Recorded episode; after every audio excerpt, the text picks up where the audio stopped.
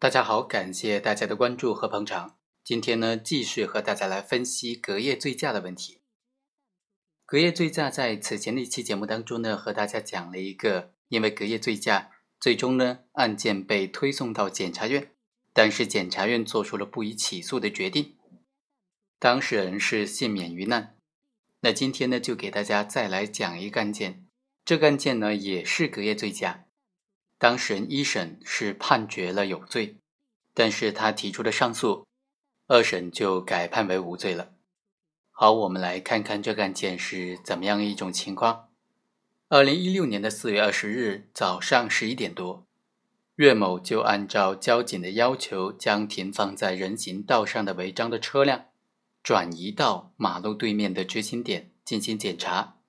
交警在和岳某交谈的时候，发现岳某身上有酒味，所以呢，就怀疑他醉驾，将他带去抽血检验，结果显示是八十四毫克每一百毫升，认为已经构成了危险驾驶罪。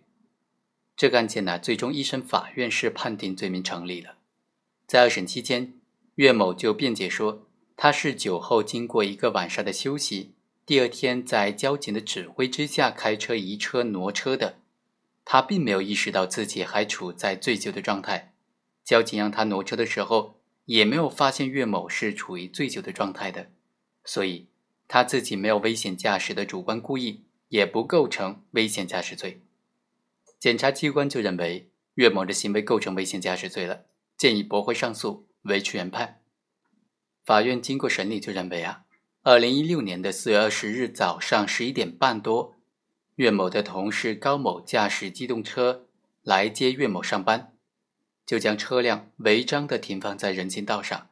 执勤交警呢就发现，于是呢要求他将这个车辆转移到指定的位置接受处罚。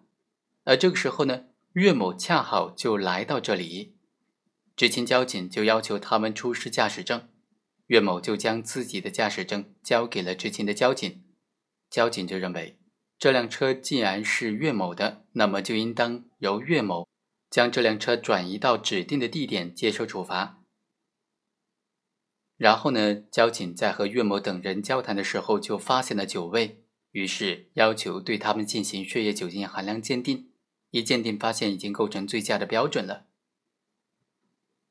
法院最终还是认为啊。岳某酒后休息了一个晚上，第二天早上十一点多，在交警的指挥之下挪动车辆。虽然他的血液当中的乙醛含量刚刚超过危险驾驶罪的标准，但是岳某他通过一个晚上的休息，并没有意识到自己仍然处于醉酒的状态。交警让他挪车，他才挪车的。在挪车的时候呢，交警也没有发现他是处于醉酒的状态的，所以呢。岳某不具有危险驾驶的主观故意，而且在交警的指挥之下，短距离的低速的移动车辆，他驾驶车辆的危险性也大大的降低，完全符合情节显著轻微、危害不大的这种情形，可以认为不是犯罪。于是呢，二审法院撤销了一审法院判决被告人无罪。好，以上就是本期的全部内容，我们下期再会。